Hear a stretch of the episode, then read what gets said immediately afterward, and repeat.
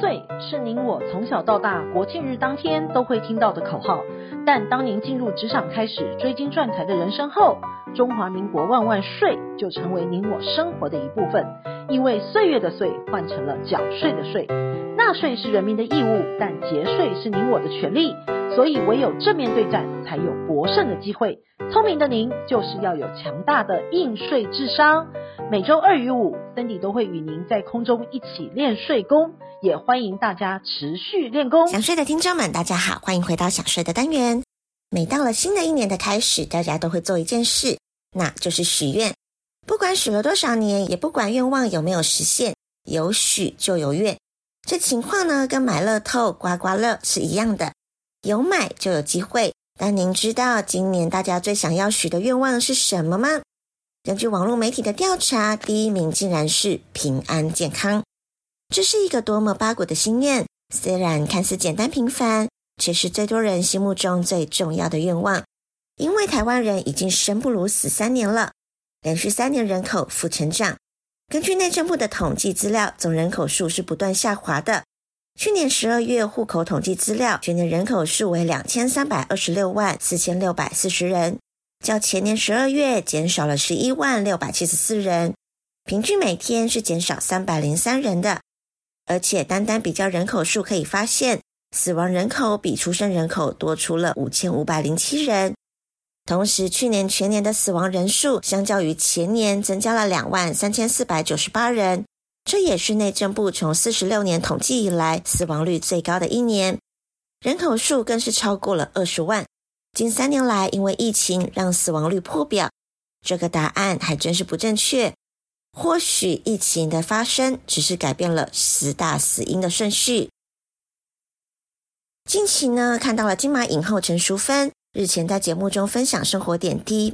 独居的他早已经安排好身后事，拿钱给葬仪社的友人，并交代其处理后事，让人十分佩服。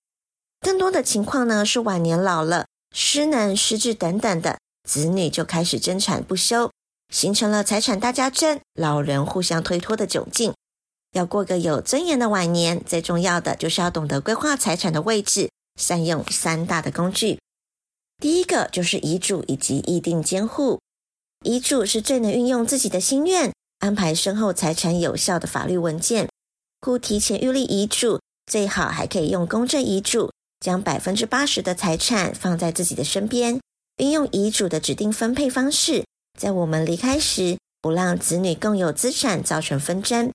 当然，有财产在身边的晚年，说的难听点，子女看在财产的份上，也会演出二十四孝的戏码。但如果遇上失能或者是失智时，财产的管理可以透过意定监护的方式，指定监护人，将管理权交给信任的子女或者是亲友。第二种就是信托，面对我在，但是我管理不了财产，或者是我不在，但是财产可以细水长流的照顾子孙，这些都是信托的功能。各家金融机构今年的目标都是在推动安养信托，为了保障老年人对于财产的安全，信托是最好的工具，用来确定我的钱一定会用在我身上，再搭配上人的管家，意定监护。您的晚年一定会非常的有尊严以及温度。最后就是保险，国人的投保率已经是世界之先了，但我们对于保险运用在理财及储蓄上面用了很多，但对于保险最基本的保障功能却是非常的不足。人寿保险最大的功能就是帮助我们在人身保值，在面对风险来临时，可以作为家人的护身符。可以用来享有高额免税的传承资产，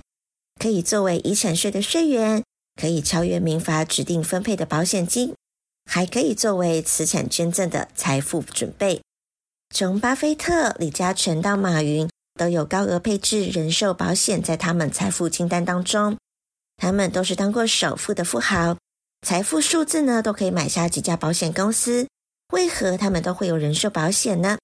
因为我们永远不知道人生的终点是哪一天，但是当那一天来临时，一定有一笔财富是实现生前未完成的心愿，那只有人寿保险可以替你完成。平安健康真的非常重要，所以您要开心无忧的过生活，健康才能与你同行。而规划好您的基本盘，用简单的配套让财产可以被定位，那么您的人生将会轻松自在，快意一生。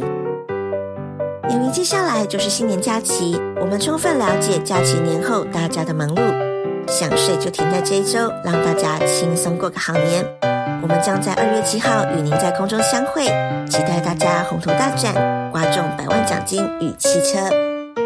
本周的想睡专题，谢谢您的收听，我们年后见。